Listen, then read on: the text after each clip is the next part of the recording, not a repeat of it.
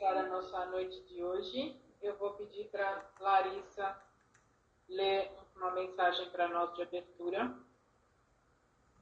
Boa noite. Convém, convém refletir, analisar, refletir, ponderar, são modalidades do ato de ouvir. É indispensável que estejamos sempre dispostos a identificar o sentido das vozes, sugestões e situações que nos cercam. Somente após ouvir com atenção pode o homem falar de modo edificante. Quem ouve aprende, quem fala doutrina, um guarda o outro espalha. Só aquele que guarda na boa experiência espalha com êxito. E forçoso é, com, é convir que, se o homem deve ser pronto nas observações e comedido nas palavras, deve ser tardio em irar-se. Sempre que possível, é útil adiar a expressão colérica para o dia seguinte, porquanto, por vezes, surge a ocasião de, de exame mais sensato e a razão da ira desaparece.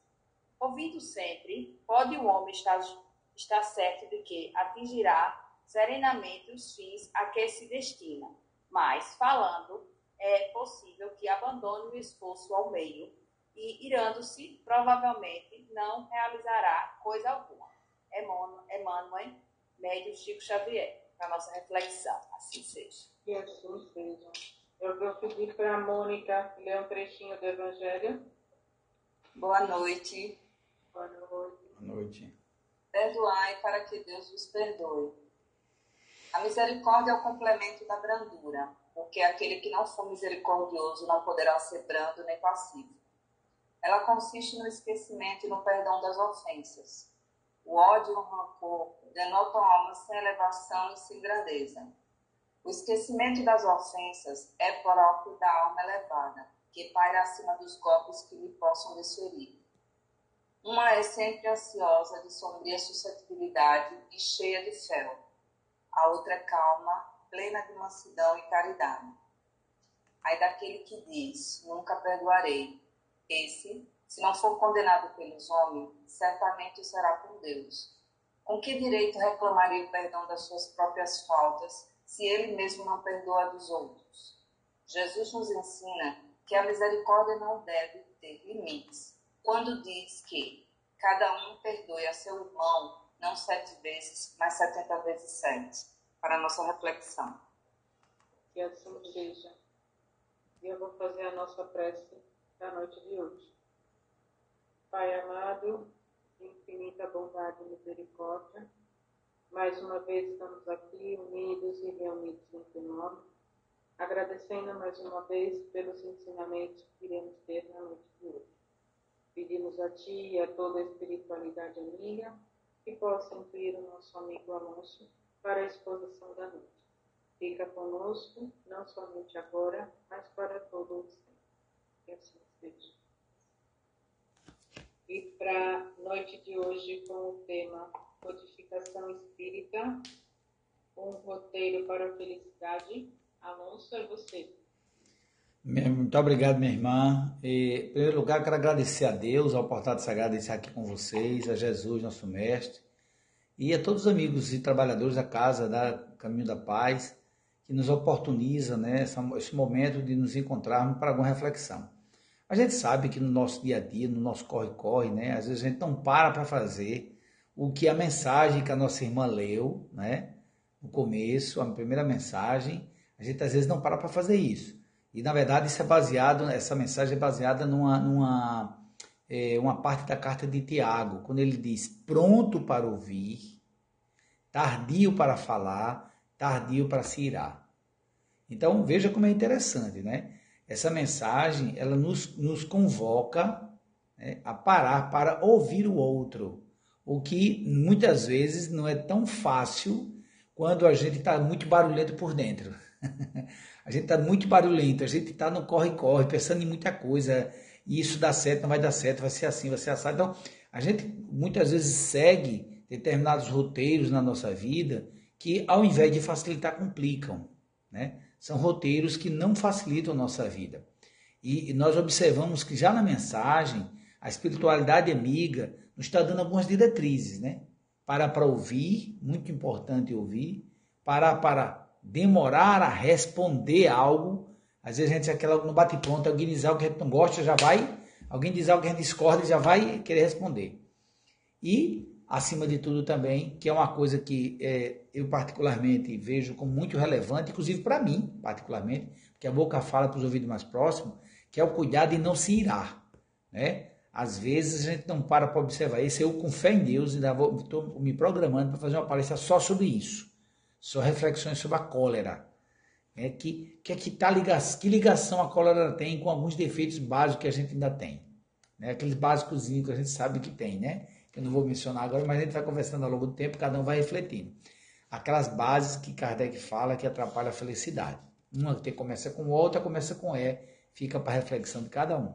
Então, a outra mensagem, já a mensagem do Evangelho, já nos conclama, olha que interessante, para a misericórdia, né? para a brandura, né? para o tratamento mais cortês. Veja como uma coisa tem a ver com outra, para o perdão.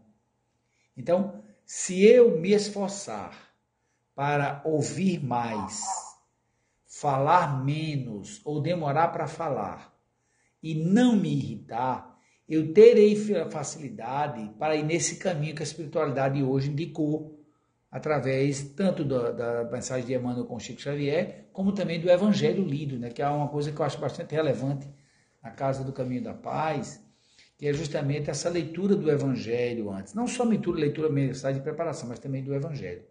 E nos conclama a perdoar. É fácil? Não. Não é fácil, mas é possível. Essa é a parte boa. É possível. Porque muitas coisas que nos parecem fáceis de fazer, como por exemplo, revidar, se vingar, se chatear, elas não nos levam para um caminho de felicidade. E o tema de hoje trazendo a codificação espírita, a doutrina como um todo, né? Porque a codificação a gente fica só nos no, no, no livros básicos, mas a gente pode ampliar com a doutrina espírita através de Chico Xavier e o Divaldo, o Raul, tantos outros, né? Ivane Pereira, tantos outros grandes médios que vieram colaborar conosco para ampliar esse conhecimento acerca da nossa espiritualidade. Então, o nosso tema de hoje é justamente esse: um roteiro para a felicidade. Olha que eu não coloquei um roteiro, né? Para não ter a pretensão de dizer que é o roteiro, né? Porque tem pessoas, por exemplo, que ainda não conseguem conviver com a espiritualidade. Às vezes até, até nós, que entre aspas nos, chamamos, nos consideramos espíritas, né? nem sempre paramos, por exemplo, para a intuição. Vai tomar uma decisão mentalmente com o anjo da guarda. Puxa, será que isso é legal? Né? Eu não estou nem falando com Jesus, com Deus, que a gente está sempre conectado. Pelo menos com aquele espírito que avaliou, sabe? Pegou assim, deixa eu pegar uma caneta aqui. Chegou e fez assim, ó, ó, eu vou avaliar o Alonso, vai para a encarnação, ele vai se esforçar. Então esse espírito superior que, que veio nos avaliar, a gente precisa nos avalizar, né? dar, dar o aval, nós precisamos ter mais conexão com isso. E isso é espiritualidade. E às vezes nós esquecemos disso. Né? É só bastante perceber agora, não precisa ninguém responder, para mim, mas responder para si mesmo. Quantas vezes nessa semana consultou o seu anjo da guarda? Quantas vezes, na semana, não estou nem falando hoje, não, viu? Durante o dia. Quantas vezes parou assim para ficar, meu, meu amigo, o que é que eu devo fazer? Claro que a responsabilidade dos atos é nossa. É apenas no sentido, como por exemplo, um filho bem orientado pergunta o pai, pergunta a mãe, não é? Um amigo que sabe que é confiável, pergunta ao outro, né? É, a decisão é minha. A decisão é minha. Mas não custa nada eu perguntar a alguém que está, digamos assim, num ponto mais de equilíbrio do que eu. Né? Eu quero tomar uma decisão e estou na dúvida. Deixa alguém que está de fora dar uma análise. E essa abordagem, a doutrina espírita nos permite né, observar dessa forma. Por isso que nós dizemos que é um roteiro para a felicidade, a verdadeira felicidade. Claro que nós temos algumas perguntas. Eu coloquei aqui seis perguntas que vão nortear o nosso estudo de hoje, deixando bem claro que a nossa proposta não é de ensinar apenas, mas também de aprender, porque a gente só ensina quando a gente aprende, a gente só aprende quando a gente ensina. São verbos que se complementam. Então, nessa interação, inclusive vocês todas e todos estão, digamos assim, autorizados, né? não precisaria dizer isso, é só para ficar à vontade, Ah, até no chat aí, diz, olha, isso, tal, não sei o quê, que eu tenho o hábito de eu participo de tudo, tá? Assim como eu faço nas palestras presencial, que eu já comecei a fazer, já voltei a fazer, e quando tiver também a casa fazendo, eu irei ter a alegria de voltar para a casa do Caminho da Paz, na rua Bezerra de Menezes, né? Se não mudou, não é isso? Então, não é isso, não é mesmo? Pronto. Então o que acontece? Não esqueça o violão. Não, Deus me livre. Olha, você acredita, você acredita, eu posso até, ele pode até andar sozinho, mas eu não ando sem ele, né? Tá aqui do meu lado. Tá certo, tá certo. tá aqui do lado. Mas obrigado pela lembrança. o Ed, não, o Ed disse certo, porque Ed faz parte da minha vida. Olha, e olha, depois que nossos, nossos bebês aqui, nossos amigos espirituais, amigos mesmo, né? Que vieram como filho agora, o Ilhéu vai ter chegado na minha vida e da Márcia, eu só vivo com violão, porque eu evangelizo eles com violão também. Eu já compus várias músicas e tal, mas não vou gastar tempo com isso, mas foi bom você ter lembrado que o violão faz parte da nossa vida. Então, meus irmãos, mas antes de continuar, já que o Ed falou isso, eu vou aproveitar e trazer uma canção, né? Nós devemos lembrar, lógico, todo mundo sabe, que nós estamos no mês de abril, que ontem, ontem, dia 18 de abril, esse dia fantástico da nossa vida, né? 18 de abril de 1857, nós tivemos a chegada do primeiro livro dessa estruturação espiritual que Jesus, na sua misericórdia, né, buscando obviamente conexão total com Deus, permitiu para a gente. Então, nós vamos trazer uma música para vocês, tá? Uma música que eu acho, eu gosto muito dela, que é uma música, digamos assim, para mim tem muita relevância no sentido do que é que ela representa. Eu espero que vocês também gostem. Eu vou colocar aqui na tela, vou ler, porque eu estou aqui com dois monitores, um olhando para você e um para ele, porque não dá para decorar essa letra sozinha, não. A letra é grandinha, mas vamos lá. Vamos tentar juntos aqui. Kardec, o codificador. Hipólito, ele nasceu. Kardec se tornou quando reconheceu o seu objetivo maior. Pois o Cristo prometeu novo consolador e a Kardec escolheu para ser um codificador.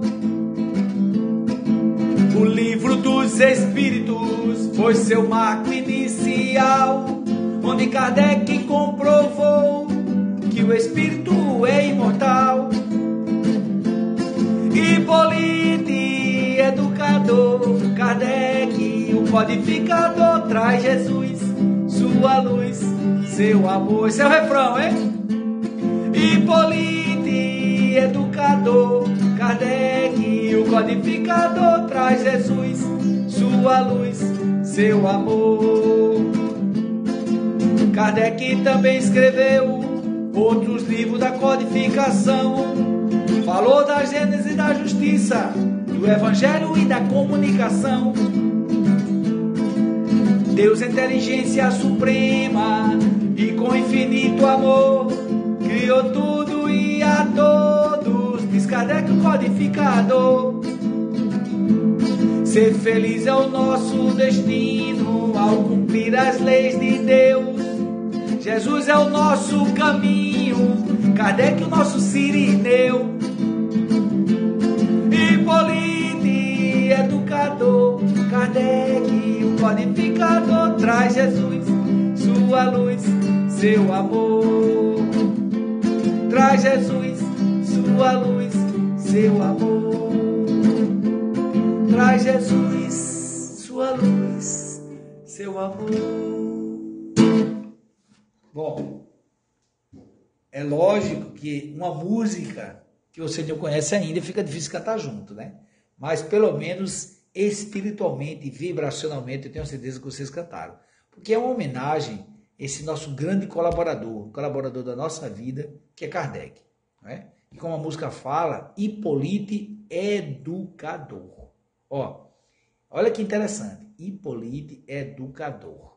Se a gente pegar até essa palavra educador, né, que vem de educare, né, do ex-educare, né, de conduzir para fora, né, da educação, fazer com que nós coloquemos para fora o que já existe em nós. Como, por exemplo, dadas as condições perfeitas para a semente, ela coloca para fora o que ela já é, árvore. Então, Jesus, que é árvore plena, né? veio para o planeta com essa proposta, para que nós colocássemos para fora o que nós já somos, divinos, Cristos de Deus. Olha que interessante, né? Eu me sinto um cara quando eu vejo assim, eu sou um Cristo, olha, agora eu estou me achando, tá vendo? Cristo, um Cristo de Deus não é pouca coisa não, minha gente. Agora, é claro, um Cristo ainda muito no começo, na caminhada. Eu tenho que primeiro atingir a pureza. Depois de espírito puro, aí eu vou avançar para me cristianizar cada vez mais. Não cristalizar, como a gente às vezes faz com alguns raciocínios. Aí eu nasci assim, você sempre assim. Não muda, isso é cristalização, não é cristianização. A gente tem que separar. Uma coisa é cristianizar, outra coisa é cristalizar. A gente tem alguns raciocínios que às vezes só a desencarnação faz a gente parar. Não é interessante? Meu Deus, por que foi que eu desencarnei? Porque você não estava querendo se cristianizar. Estava cristalizado. Por exemplo, irmãos nossos que estão hoje no planeta, né, agredindo a situação de paz no planeta, não vou citar o nome de ninguém, são pessoas que precisam quê? Despertar. Despertar o Cristo que nele há. Não é? Porque a gente não pode separar ninguém todos, desde o mais santo até o mais criminoso no planeta, todos eles têm a mesma origem, segundo a visão espírita. Não é?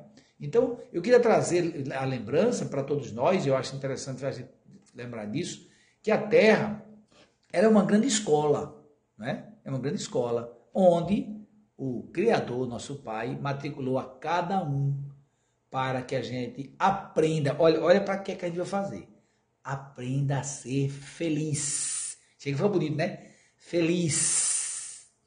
Aprenda a ser feliz. Olha, não é aprender a ganhar dinheiro, a ficar famoso, a tirar selfie, a ter seguidores. Não, não. É aprender a ser feliz. Esta é a meta. A meta maior para nós.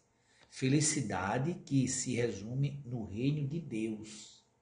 Aquilo que Jesus disse, olha, o reino de Deus está dentro de vós. Como disse através de Lucas, né? O reino de Deus está em vós, está dentro de vós, está entre vós, está em todos nós. Só que muitas vezes eu esqueço disso e fica agindo no mundo como turrão, como uma pessoa que só é carne, só é. Ó. Tanto é que eu acho assim às vezes que eu fico preocupado com a minha idade, não é? Ah, umidade tal, umidade tal, porque não sei o quê, porque não sei o quê, não é? Meu cabelo branco, oh meu Deus, isso aqui vai ficar. Quando eu desencarnar, vai ficar. Espero que demore a desencarnar, mas vai ficar um dia. Então, o que é que eu, o que é que eu levo?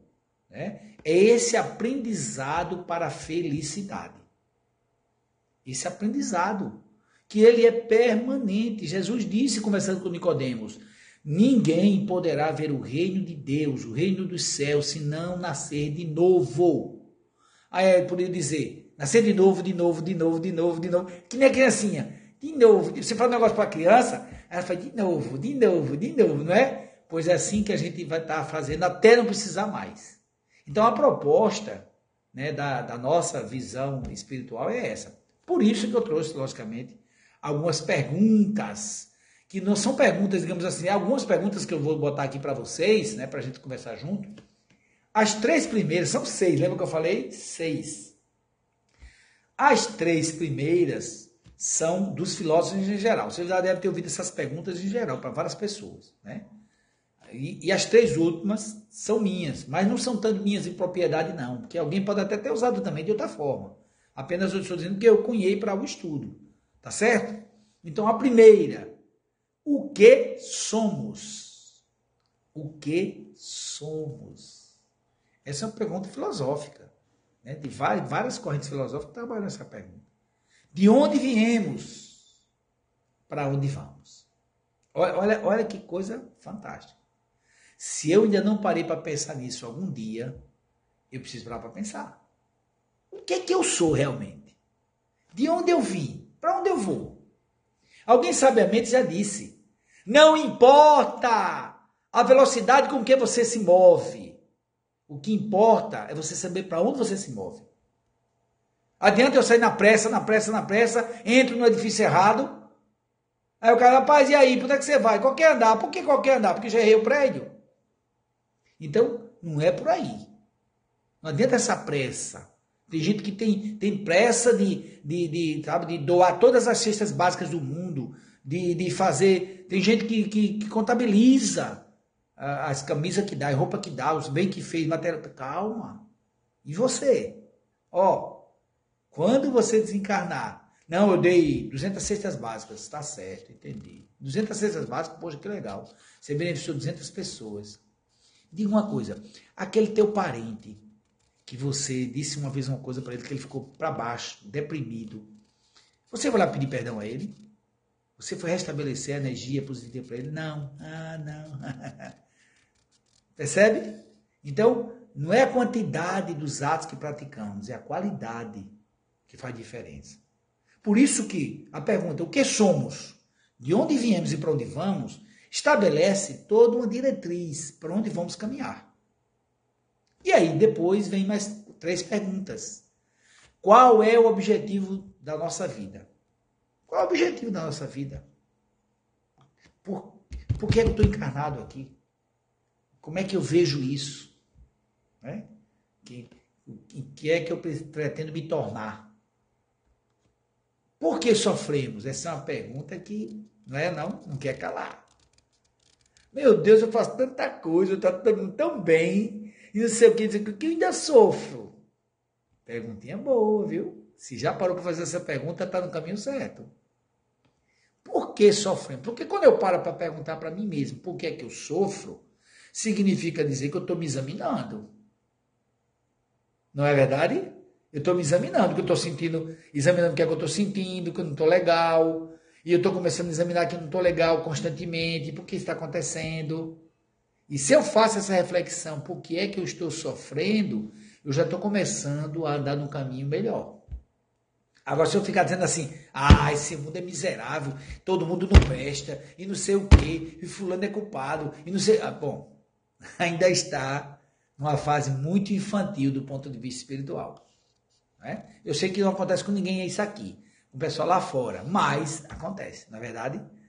E a gente ficar botando culpa nos outros. É muito mais o pessoal lá fora. Ninguém aqui desta casa maravilhosa pensa assim, nem eu. Bom, e por fim, e por fim, a sexta pergunta, a sexta pergunta, é possível ser feliz na Terra? É possível ser feliz na Terra? Porque, olha só, quando eu trago o tema doutrina espírita, codificação espírita, um roteiro para a felicidade, eu estou levantando uma, é, digamos, hipótese de poder ser feliz. Então a pergunta tem sentido, né? É possível ser feliz? E aí a gente vai analisar, na sequência das perguntas, a gente vai chegar a analisar isso. Claro que não vai dar para a gente fazer um seminário aqui, mas pelo menos a gente vai tentar, dentro do possível, né? Gastando o tempo necessário que for possível, falando de uma forma até um pouco mais rápida. Não sei se eu estou muito lento, eu vou falar mais rápido, que vocês quiserem, eu falo mais rápido, minha gente. Ou então, quando eu estou falando, tá bom assim? Pronto, tá bom. Então vejam, eu, e esse negócio de falar devagar, viu, gente, é até um, um, assim, um trabalho que eu faço comigo.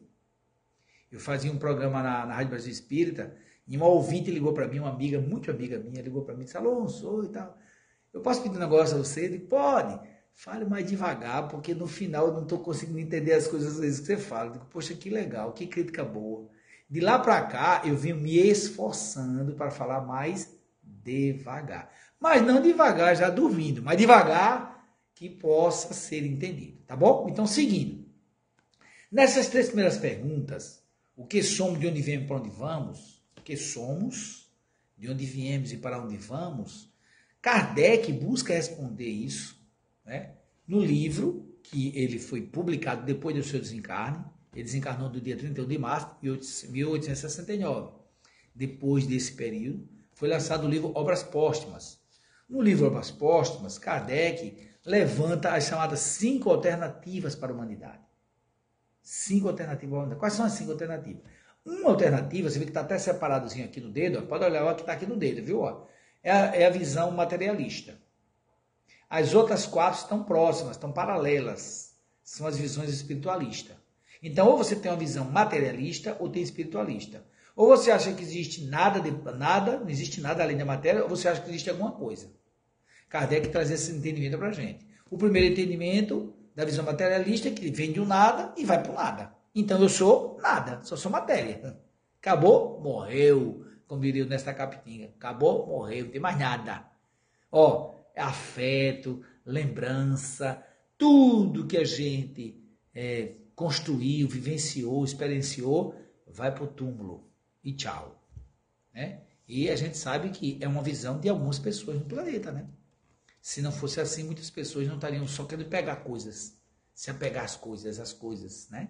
Não teria tanta gente ainda preocupado, por exemplo, em é, alongar a vida, né? rejuvenescer fisicamente. Né? Ainda tem, tem, tem dinheiro, fortunas investidas nesse, nesse, nesse viés. Quando chegar no mundo espiritual, vai dizer: ah, pai, tu gastou alguns bilhões aí de, de reais para ampliar a vida desse corpo físico e intimamente tu melhorou o quê? Ó, da próxima vez, vai próxima encarnação, vai assim de dinheiro, é. tu vai.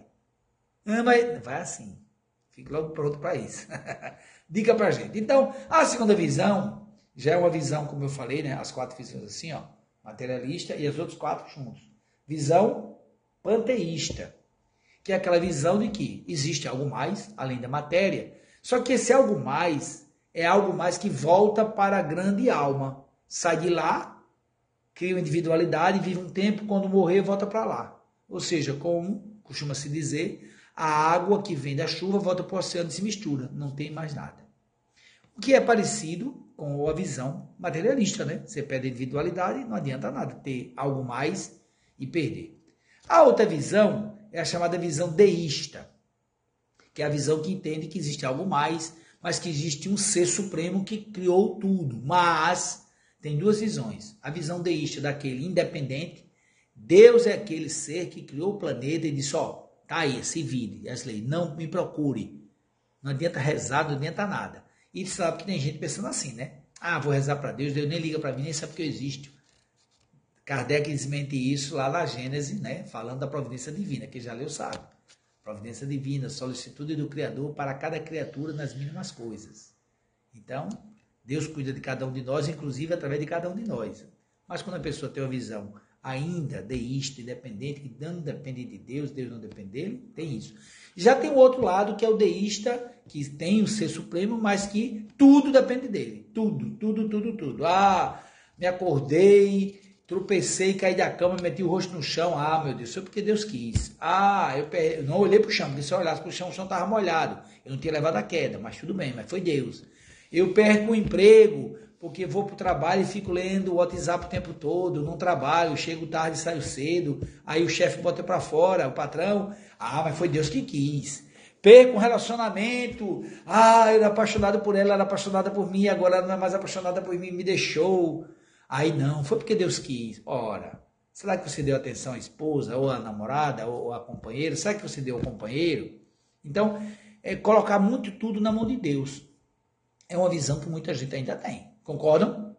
Tudo foi Deus que quis. E não é bem assim. Deus quer o melhor para nós. E nem sempre acontece o melhor, porque nem sempre nós fazemos o melhor para nós. Mas isso nós estamos aprendendo. Por isso que estamos no planeta Terra. Escola para a gente viver. Ok? Bom, tem a visão dogmática, que é essa visão que alguns ainda acolhe ainda hoje, né? A gente sabe disso. A boa parte dos nossos cristãos, né? Porque tem cristão, tem o católico, tem o evangélico, tem os outros cristãos, que diz o quê? Só tem uma vida. A alma é criada no momento em que o corpo é criado. E pronto. Aproveite, faça o melhor. Se você for top de linha, vai para o céu. Se você não for assim, você vai para o inferno. E se tiver uma chancezinha, ainda passa pelo purgatório. Bom, mas é aquela visão que só tem uma chance. Você vê, inclusive, algumas pessoas pensarem assim, na forma como fala. Ah, que nada, só se vive uma vez, deixa eu aproveitar. Não é não? Repara, muita gente pensando assim.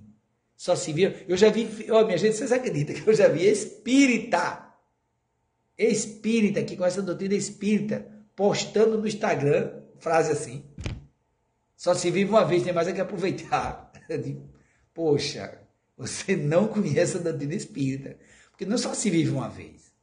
Se você disser que a vida é uma só, aí eu assino embaixo. Porque a vida é uma só. As existências é que são múltiplas.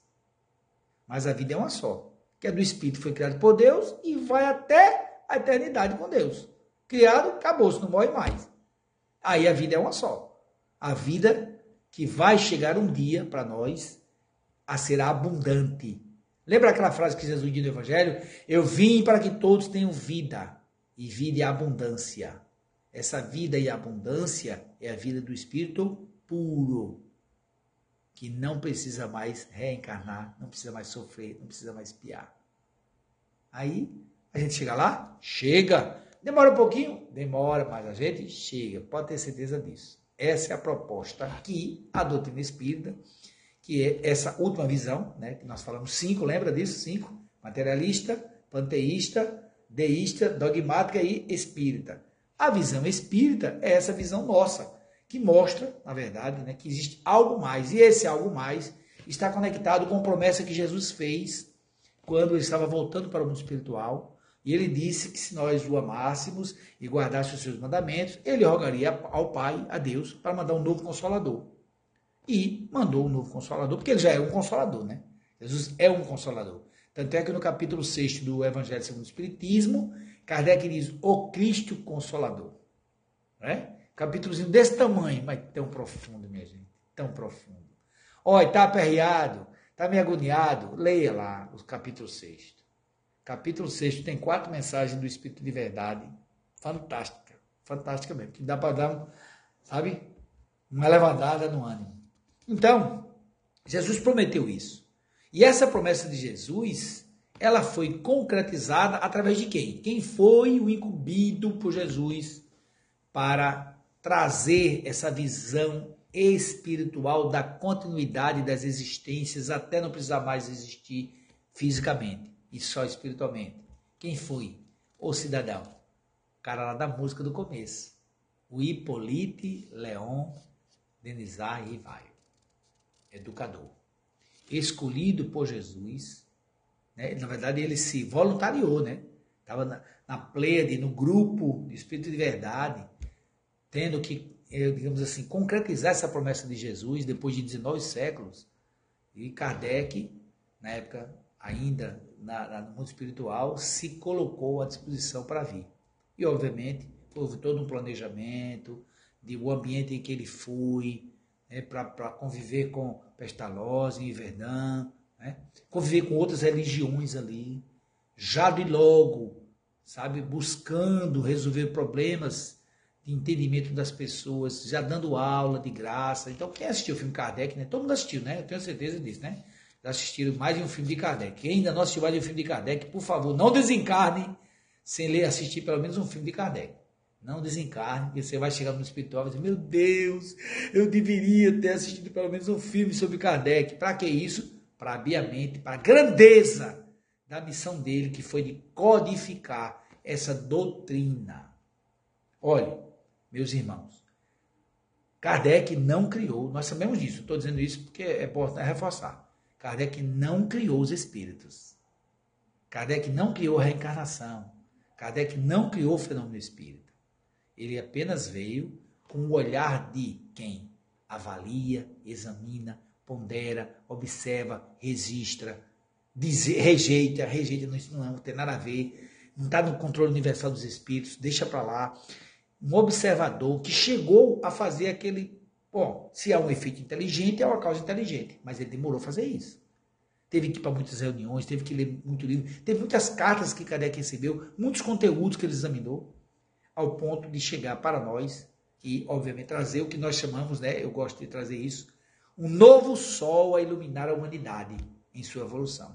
A doutrina espírita, minha gente, é um novo sol. Ou seja, está Jesus cumprindo a sua promessa de nos clarear novamente o caminho, porque Ele é a luz. Como o próprio João Evangelista diz, a luz veio e não foi reconhecido. Muita gente ainda acha que Jesus é um simples, digamos, pregador, né? um profeta daquela época, mais um, mais um daquele, tantos aqueles que andavam lá na Galileia.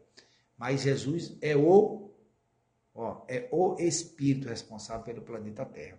E ele é o sol que nos ilumina a nossa humanidade mas nos permitiu, já que ele não estaria conosco o tempo todo fisicamente falando, veio e nos prometeu trazer a doutrina espírita para cumprir os desígnios de Deus.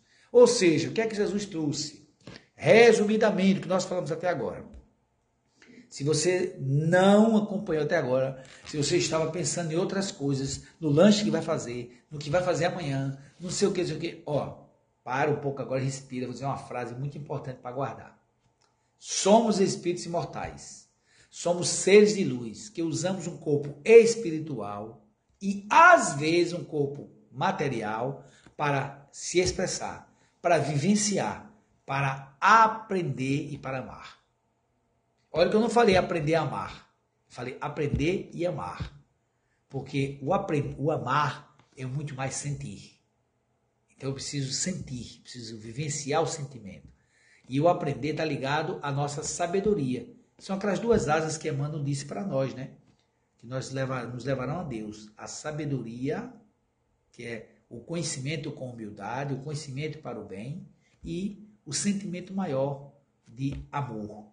Então todos nós somos criados para isso. Se ainda não tem essa visão, eu ainda estou marcando passo. Se eu não parei para examinar, ó, duas coisinhas básicas eu preciso fazer. Me tornar, veja como é simples isso, né? Me tornar um sábio e me tornar um ser amoroso. Ou seja, saber escolher os meus comportamentos entre o bem e o mal, escolher sempre o bem e na escolha do bem, colocar o meu melhor para que esse bem seja realizado. Vou dar um exemplo básico, para ficar bem prático, bem prático.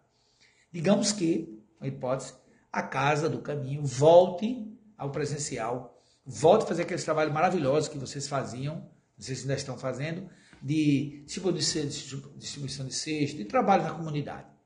Vocês voltem. É claro, minha gente, quando acontece essas paradas como a gente teve assim da pandemia, dá uma resfriada, dá. Várias casas fizeram isso. Inclusive aqui eu participo também no Chico Xavier. Deu uma resfriadazinha. A gente ter mantido o virtual para quê? Para se manter unido.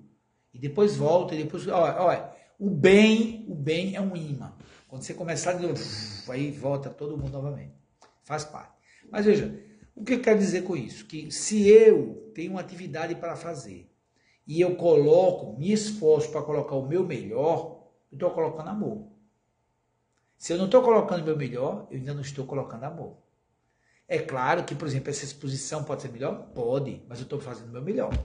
Pode ser que eu ainda não esteja tão bom quanto queria, mas eu estou fazendo o meu melhor. Se eu não estiver fazendo o meu melhor aqui, eu não estou botando amor. Então, o amor é essa energia que faz diferença. Você dá um confeito à pessoa. Ó, um, um pirulito. Você chega assim para a pessoa, dependendo como você der esse pirulito, dependendo com a intenção que você é, a pessoa vai sentir. Olha, lembrei de você e dá. Sabe? A pessoa vai sentir. Por quê? A energia do amor, ela é, digamos, como João Evangelista disse, é o próprio Deus, né? É Deus naquilo ali. Então, quando eu estou fazendo algo, eu estou fazendo isso, colocando o amor, eu faço a diferença. E nós lembremos de William James, né? um grande estudioso que a gente sabe, inclusive ligado na área até da psicologia também. William James dizia assim: pratique as coisas, faça as coisas como se você fizesse a diferença. Vou fazer alguma coisa, vai fazer alguma coisa, faça. Faça como fosse fazer a diferença no que você está fazendo. Que na verdade você faz a diferença. Né? E aí nós temos, por exemplo, um, um cara como Chico Xavier. Fez ou não fez a diferença no planeta? E olha, a vida de Chico Xavier era para ser pancada, era para fazer nada, né? O cara vivia o tempo todinho vendo coisa, carregando pedra na cabeça como castigo, rezando mil Pai Nosso, é, levando garrafada na barriga, é, imagem tudo, né? Para ele dizer, não, vai fazer, mas tudo que o Chico fazia, ele se esforçava para fazer, até carregar pedra na cabeça como criança, ele carregava mesmo. Então o que acontece? O Chico Xavier, como outras pessoas, estou falando, não sei que a gente conhece, mas tem outras pessoas aí que cuida do pai, que cuida da mãe, que é funcionário, que é empregado, que é. Pronto, que procura fazer o seu melhor. Toda vez que eu faço isso, eu faço a diferença na minha vida e na vida do outro. Nós estamos aqui para fazer a diferença. E a doutrina espírita veio para fazer a diferença para nós. E nós precisamos estudar a doutrina espírita. O livro dos Espíritos, que foi lançado em 18 de abril de 1857, ele é o centro. Mas dele que ele é formado em quatro partes, não é? Causas primárias, primeira parte, a parte que fala do mundo espírita, a parte que fala das leis morais e a parte que fala do céu e fé e consolações. Esperança e consolações. Essa primeira parte é a última que vê a Gênese. Né? Kardec aprofundou, no final traz a Gênese, trazendo uma espécie de reavaliação de tudo, passando inclusive pela revista espírita. Né? Que foi esse grande laboratório que Kardec utilizou para esse contato com os espíritos e interagir com as pessoas. Mas depois tem um livro muito importante, que é um tratado de mediunidade, que é o livro dos médios. Né? O livro dos médios é muito profundo. Tem gente que aí, querendo entender de mediunidade, só porque leu uma vez o livro, já acha que entendeu. Kardec é um estudo muito profundo para a gente entender essa comunicação com o mundo espiritual. Inclusive, como o próprio Kardec diz no livro dos Espíritos, da maneira como os Espíritos nos influenciam.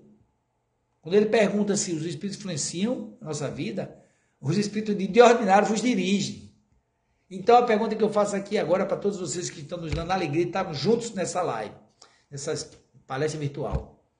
Quem está lhe dirigindo? E olha o que eu estou falando para você e me ouvindo, viu? Quem está lhe dirigindo? Quais são os espíritos? São espíritos que você poderia dizer, não, se for divulgar no Instagram porque é de luz. Ou são aqueles espíritos que dizem, nada, vá não, não faça, não perdoe, se vingue. Ou então, leve vantagem. Ah, ela nem sabe. Faça escondido que ninguém sabe. Quem é que está fazendo a gente? Quem é que está nos orientando? Quem é que está nos inspirando? Tudo isso é coisa para a gente pensar. Isso tem a ver com a comunicação. Assim como Kardec, no terceiro livro, chamado O Evangelho segundo o Espiritismo, talvez o livro mais popular entre nós, né? esse grande manual de interpretação das, dos ensinos de Jesus, ele vem trazer para nós diretrizes. Está com dúvida? Para um pouquinho, faz uma breve oração de verdade, de coração, uma breve oração e abre o Evangelho. Eu nunca vi ninguém que fizesse isso de verdade, pelo menos das pessoas que eu conheço que se comunicam a toque ideia, que não encontrou orientação quando fez isso. Ali é muito importante. O Evangelho segundo o Espiritismo, ele é um manual de sobrevivência no planeta como diria o nosso querido Miguel, Miguel Falabella. Sabe disso, né? Uma frase atribuída a Miguel Falabella é essa, viu? Que o Evangelho é um grande manual de sobrevivência no planeta, tirando a parte religiosa. Que ele realmente fez essa parte. Esperanças e Consolações, Deus, Céu e Inferno. Que é um livro que eu digo também isso, minha gente, não desencarnemos sem ler. Porque lá tem o Código Penal da Vida Futura, com mais de trinta e tantos artigos, dizendo o que é que a gente precisa fazer para sobreviver no mundo espiritual, viu? Porque essa vidinha aqui, ó, passa rápido. Começou, oxe, já está terminando. O Alonso tem um ano, hoje tem 59. Que conversa é essa? Ah, passa rápido. Então, qual é a vantagem de ler o céu e o inferno? A gente saber como a gente vive aqui como vai viver lá. Eu preciso me modificar agora. Não é amanhã. É já agora tomar a decisão de dizer, sabe uma coisa? Eu vou fazer melhor. Eu vou me esforçar. Nem que seja, nem que seja por uma hora durante o dia, eu vou procurar ser melhor. Porque a pessoa pensa, não, vou passar o dia todo sendo melhor. Não, não consegue. vou passar o dia todo sem falar mal de ninguém. Não consegue. Vou passar o, tempo, o, dia, o dia todo sem pensamentos ruins. Não consegue. Ainda. Não consegue ainda. Por quê? Porque a gente ainda não tem a disciplina necessária. Por que, que o irmão disse disciplina, disciplina, disciplina para o Chico? Disciplina no pensar, disciplina no sentir, disciplina no agir. A gente precisa fazer isso no dia a dia. Ah, é difícil? Eu não gosto de dizer a palavra difícil, eu gosto de dizer que não é fácil. Porque o único edifício que eu conheço é um apartamento em cima do outro. Aí eu chamo de edifício. Mas o resto é só trabalhoso. A gente precisa trabalhar, precisa ter esforço. Então, minha gente, tem alguns princípios da doutrina espírita, né? Que a gente não pode esquecer, tá certo? A gente tem, trouxe aqui alguns princípios básicos. Um deles, que é a razão de tudo, que é Deus. Se eu não tiver uma experiência com Deus, não buscar essa experiência né? E olhe, eu não estou falando de acreditar em Deus, viu? Acreditar é muito rasteiro. É um passo inicial.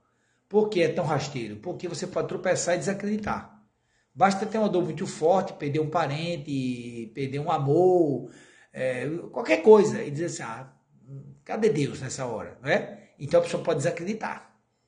Então, contato com Deus não é acreditar e desacreditar. Contato com Deus é conhecer. É aquilo que Carl Gustav Jung, perguntando a ele, uma vez, se não me engano, na BBC de Londres, como é que era essa história de acreditar em Deus, acreditar, disse que não precisava acreditar em Deus, não. Que ele sabia da existência de Deus. Então, não acreditar. Acreditar, eu posso acreditar. Imagina se eu dissesse assim, olha, eu acredito que a Carla existe. Peraí, eu sei que ela existe. Não é verdade? Ó, por que, que eu sei que ela existe? Porque eu já fui apresentado a ela, porque eu conheço ela. Então, se eu te conheço, eu sei que você existe.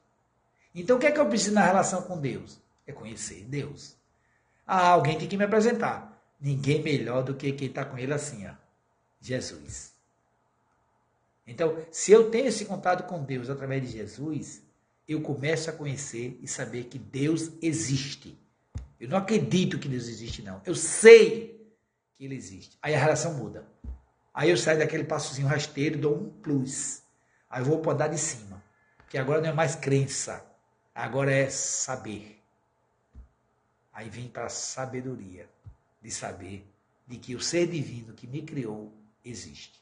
E aí o outro passo, outro fundamento da doutrina espírita que eu acho fundamental, e aí Emmanuel inclusive elenca isso como uma estrutura para a gente viver bem e se fortalecer, é a sobrevivência da alma, a mortalidade da alma. Em uma de suas mensagens, através do Chico Xavier, Emmanuel diz assim, dois pilares, e a gente anota aí que isso é importante, tem meu nome é do Emmanuel, dois pilares para você enfrentar qualquer situação a, claro, né? a certeza da existência de Deus e a certeza da imortalidade da alma. Se eu busco essa certeza que Deus existe, Deus existe, eu estou em Deus, Deus está em mim, a coisa já melhora. Né? E lembrar daquela mensagem de Emmanuel chamada Ato de Fé, onde ele diz: no que acontece, Deus faz o melhor. Ó, no que acontece, ou seja, em tudo, Deus faz o melhor. E eu que preciso fazer o melhor no que acontece. O que acontece comigo, eu começo a me tranquilizar mais. E se eu tenho a certeza de que a minha vida não cessa, só o corpo físico, que é essa roupagem que eu vou ter que deixar um dia, aí eu já fico mais tranquilo. Então eu posso estar desempregado, estar sozinho, posso estar com depressão, posso estar, você imaginar aí, posso estar doente, posso estar com câncer, você imaginar. Tudo isso você sabe que tem um tempo para durar. Porque Deus, Deus que é eterno, quer a gente bem. Agora, às vezes, para ficar bem, a gente precisa sofrer um pouquinho também. Porque precisa reparar aquilo tudo que a gente já deixou de fazer há muito tempo atrás. Né? Então, é uma das perguntas, inclusive, para a gente pensar. Né? Por que, então, eu sofro? Por que, que eu sofro? Porque existem leis de Deus na nossa vida. Existe mesmo. E a gente contraria, descumpre. Quer ver um exemplo básicozinho? um, aqui, inclusive, que, que não move só o corpo, né? não só o comportamento, mas o corpo também.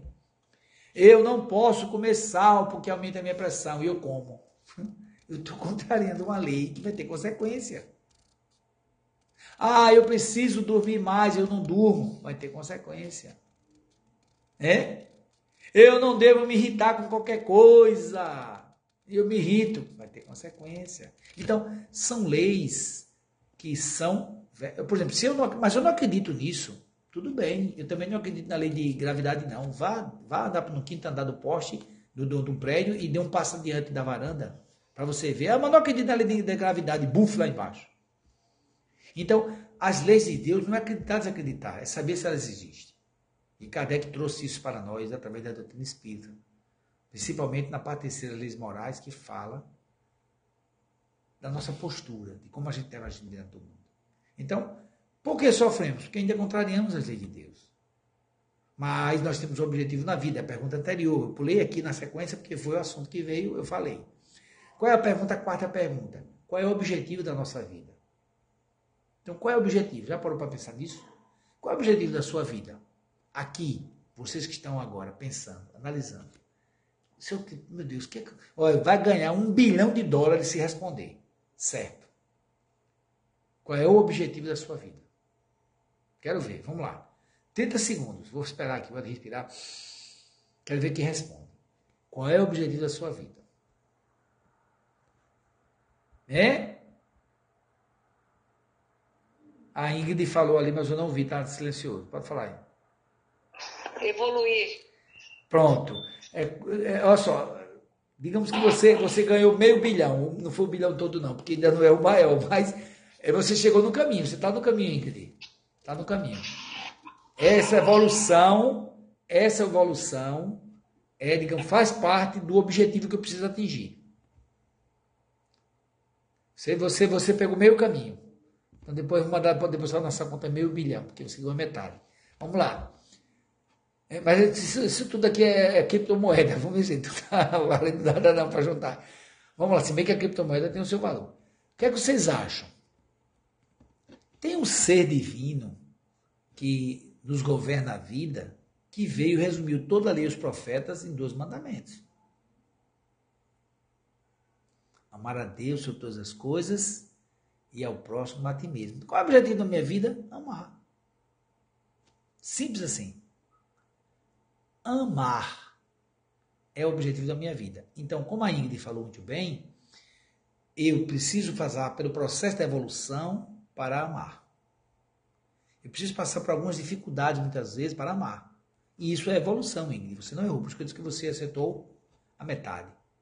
Mas a meta nossa é amar. Se o meu objetivo é isso, como é que eu faço então? Aí eu preciso colocar isso em prática. Como é que eu coloco isso em prática? Kardec pergunta isso no Livro dos Espíritos, como é que Jesus entendia as coisas nesse sentido, que é o amor e movimento. Qual é o e movimento? Caridade. Por que Kardec botou fora da caridade uma salvação? Ou seja, se você não colocar o amor em movimento, você não tem salvação. Que salvação é essa? Aquela que Emmanuel fala no, no livro Consolador. Autoiluminação. Você não se ilumina se você não colocar o amor em movimento. Ah, mas eu tenho, uma, eu tenho um amor danado pelas pessoas, mas não dá amor, não amor por ninguém. Eu não faço mal a ninguém, mas não faz o bem também. Bom, já está bem que não está fazendo mal, né? Mas não fazer o bem. Não é? Então, às vezes, nós precisamos nos movimentar. E essa caridade é a caridade não apenas material, que é muito importante, principalmente nos dias atuais, mas a caridade moral. A caridade, como diz Kardec, junto com os espíritos, que Jesus entendia. A caridade da benevolência para com todos.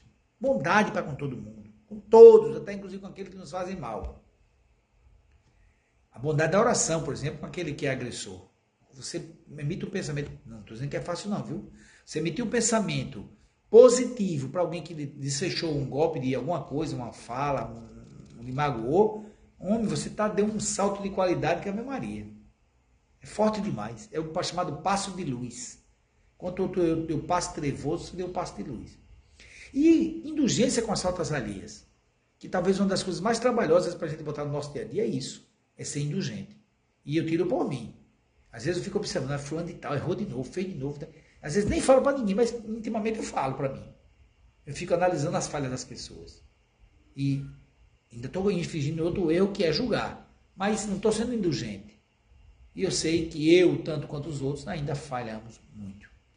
E por último, o perdão, foi mencionado até na, na nossa mensagem de hoje no Evangelho, a necessidade do perdão. Então, se eu procuro ser bom com todos, indulgindo com as, com as faltas alheias e perdoar as ofensas, me esforço para perdoar, eu estou no caminho certo de colocar o amor em movimento. Eu estou no caminho certo de ser caridoso. Eu estou no caminho certo para me iluminar. Aí eu estou me programando para quê? Para não sofrer. Porque quem ama não sofre. Quando alguém diz, não, o amor faz sofrer, faz coisa nenhuma. O amor não faz sofrer nunca. O amor pode dar a ilusão, para quem ainda não sabe o que é o amor, de que está sofrendo. Ah, eu sofro por amor. Ninguém sofre por amor. O amor é, sim, digamos assim, em algum momento, como Jesus, Jesus deu a vida física aqui. Jesus crucificado. Existem sacrifícios, tá? Como a pedra, muitas vezes você pode fazer muitas coisas ali que ela termina esbanjando luz. Às vezes são coisas que nós precisamos passar para que brilhe a luz, para que a gente supere alguma dificuldade que a gente tem, inclusive, de amar. Mas o amor não sofre. Quem ama não sofre. Quando amar de verdade, mesmo o sofrimento para os outros aparente, para você não é. Vou dar um exemplo básico. Um exemplo básico mesmo, para todas as mães maravilhosas. A mulher tem que fazer assim para as mulheres. Mães, Reverência. Por quê? Traz a maternidade. Uma mulher, quando está no parto, vamos dizer o parto normal, está ali gritando, ah meu Deus, bichinha, está todo mundo com pena, sofrendo, sofrendo, sofrendo, sofrendo, sofrendo, a criança nasceu, ela estava sofrendo? Não. Estava doendo, é diferente. Porque sofrer é uma coisa, doer é outra. Né? Doer é o físico mesmo, ali doeu, assim, mas sofrer não, porque sofrer é opção. Posso tem uma avaliação diferente da dor. E é, a mulher dá um exemplo para a humanidade quando ela, o bebê nasce, que ela fica feliz com aquele momento.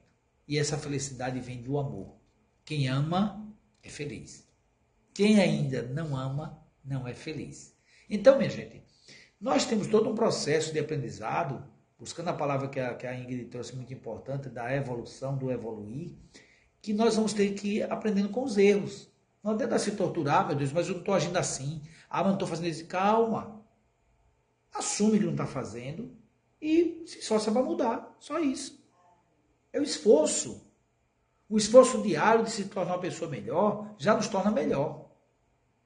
E lembrando o que Jesus disse através de Pedro: o amor cobre a multidão de pecados. O amor cobre a multidão de pecados. Eu vou muito, ame mais. Se esforce. Ah, eu passei 30 anos maltratando as pessoas. Se esforce para pelo menos mais cinco que você viva ainda tratando bem. Tenha certeza que nessa balança, sabe, nessa balançazinha, o amor vai cobrir a multidão de pecados. Porque não, foi eu que tá, não sou eu que estou dizendo, é Jesus. Registrado por Pedro, ok? Na sua carta. Então, última pergunta, já, já, já estamos caminhando para os finalmente. É possível ser feliz na Terra? É possível? Olha, o Chico Xavier, junto com o André Luiz, traz uma frase muito interessante. Ele diz: a felicidade é fruto, olha, olha que interessante, né? A felicidade é fruto da felicidade que eu semeio. Ó, eu vou colher felicidade pela felicidade que eu estou semeando no dia a dia. Eu tenho um videozinho aqui que eu assisto com a, com a com minhas crianças aqui, é bom, evangelização é muito importante. É um, é um vídeo até evangélico, viu? Que é muito interessante, do Novo Tempo. É o nome da, da, da personagem, para quem quer saber, é Anjinho da Esperança. Aí uma garotinha, a música é assim. Ela diz assim, no, a, a, o início da, do episódio, ela diz, ser feliz é fazer outro alguém mais feliz. Não é lindinho? Ser feliz é fazer um outro alguém mais feliz. Ou seja, para que a gente colha a felicidade, a gente precisa semear a felicidade. Como você não vai colher né, milho plantando macaxeira? Então, eu só vou colher o bem se eu plantar o bem. Porque é da lei de Deus, a cada um segundo as suas obras. À medida que eu planto felicidade na vida das pessoas, eu estou me, habitu me preparando para receber a felicidade. E, para concluir, Kardec com os Espíritos nos traz o seguinte, que a felicidade no nosso nível espiritual atual, podemos dizer assim. É uma felicidade que cabe para todo mundo. Qualquer um pode ser feliz assim. Tem dois pontos de vista. Do ponto de vista material, do ponto de vista físico, a felicidade se resume a posto necessário. Se eu, se eu já tenho a posto necessário para viver, eu posso dizer que materialmente sou feliz. Não é a posse do supérfluo, não, é do necessário. Tá? segundo Kardec na questão 922 do Livro dos Espíritos. E, do ponto de vista moral, é a consciência tranquila e a fé no futuro. Consciência tranquila é o quê? É daquela pessoa que se esforça para agir certo. E quando age errado, procura reparar.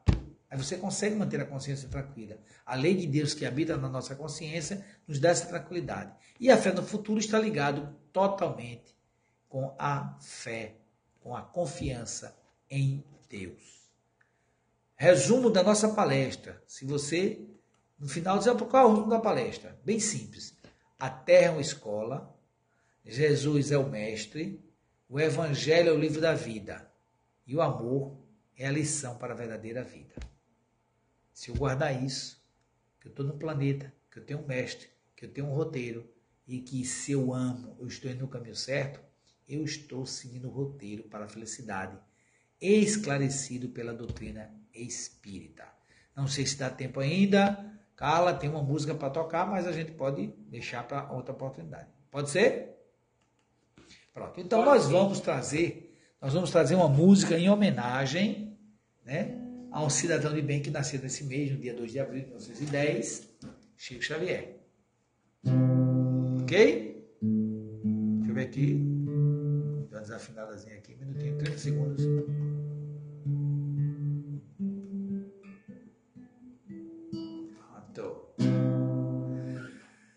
Essa música nós levamos para o Festival de Música de Uberaba em, mil, não, em 2015. Graças a Deus, gra, gra, graças à votação dos alagoanos, viu? Nós fomos para a final do festival. Não ganhamos o festival, mas fomos para o festival. Que me deu a oportunidade, inclusive, de conhecer Uberaba, conhecer Pedro Leopoldo e tudo mais. E, e é interessante porque essa votação foi tão importante que São Paulo, que tem mais gente do que a gente, só botou duas na final. E Alagoas, com menos gente que lá, botou um. Podia ter sido outra pessoa, mas graças a Deus foi eu que fui para lá. Inclusive fui na minha época com a minha esposa, que na época era namorada, a Márcia. Nós, Chico Xavier, exemplo de amor e fé.